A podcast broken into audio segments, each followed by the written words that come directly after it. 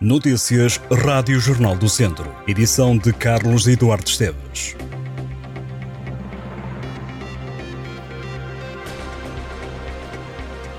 António Loureiro é candidato à presidência da Associação de Futebol de Viseu. O ato eleitoral decorre este ano e o mandato vai durar até 2028. O anúncio de António Loureiro como candidato à presidência da Associação de Futebol de Viseu foi feito através de um vídeo publicado no Facebook esta sexta-feira. O antigo presidente lusitano de Vilmoinhos avança com uma lista concorrente à de José Carlos Lopes, atual de presidente da Associação de Futebol de Viseu, que ao Jornal do Centro assumiu que vai recandidatar-se ao cargo. No vídeo da apresentação da candidatura, António Loureiro promete apresentar a lista em breve.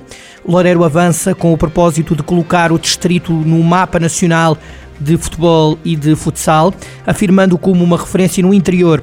Como linhas gerais do programa, num projeto construído com dimensão de futuro, o candidato à liderança da Associação de Futebol de Viseu aponta a criação de duas equipas de trabalho que permitem aproximar a associação, e os clubes. Além disso, António Loureiro abre o dossiê da Academia de Futebol Distrital, prometendo relançar o papel do espaço, colocando a Academia ao dispor de clubes, da Federação e treino de seleções ou eventos de cariz nacional e internacional.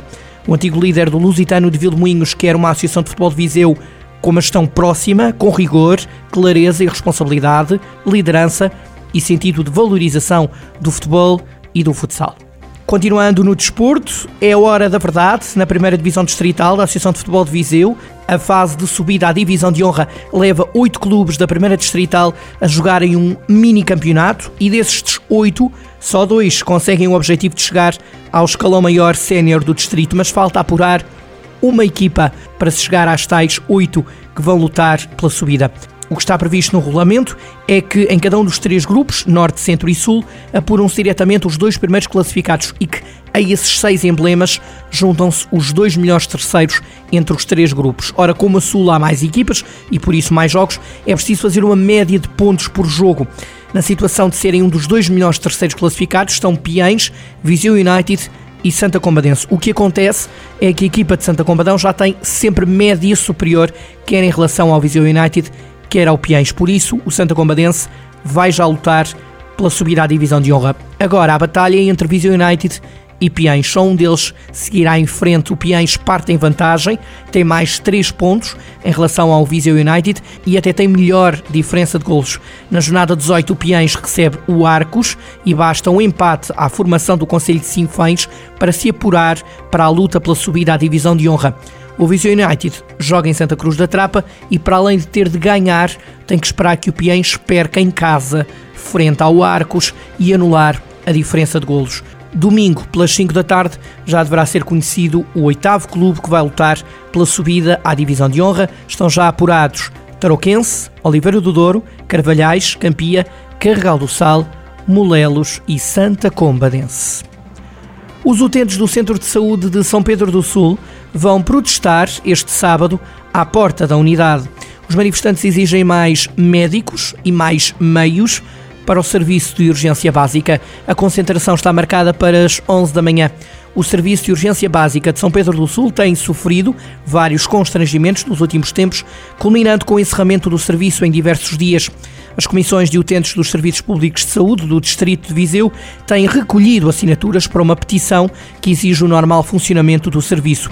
Abaixo assinado esse, que já tem mais de mil subscritores. A petição avisa que a situação não se pode manter porque está a afetar 48 mil residentes dos Conselhos de São Pedro do Sul, Vozela, Oliveira de Frades e Castro Daire, dos quais 25% não tem médico de família. O documento vai ser depois enviado ao Presidente da República e aos futuros governo e grupos parlamentares. A situação no Serviço de Urgência Básica de São Pedro do Sul arrasta-se desde maio do ano passado. A obra de reabilitação do edifício do antigo Orfeão de Viseu na Rua Direita é candidata ao Prémio Nacional de Reabilitação Urbana.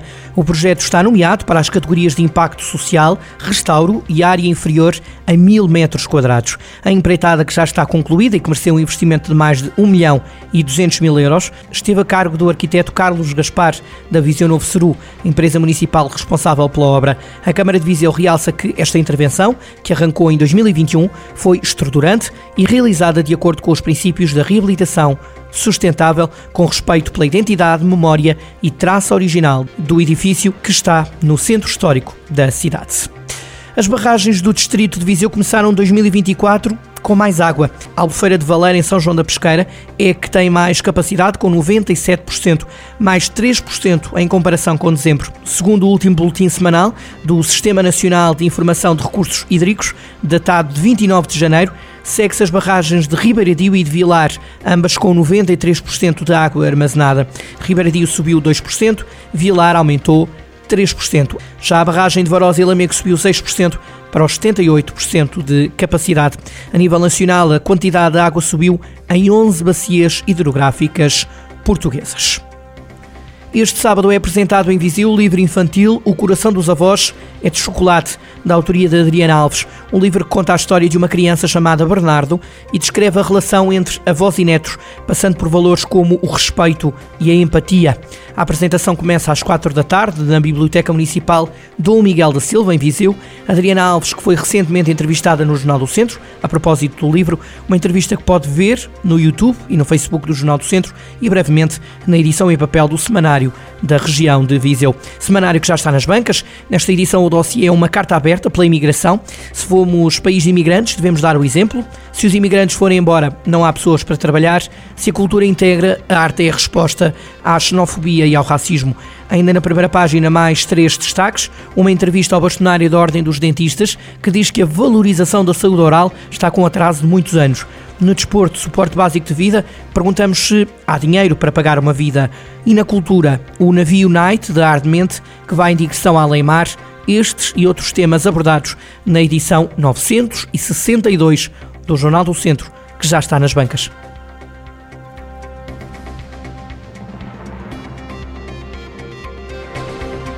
Estas e outras notícias em jornaldocentro.pt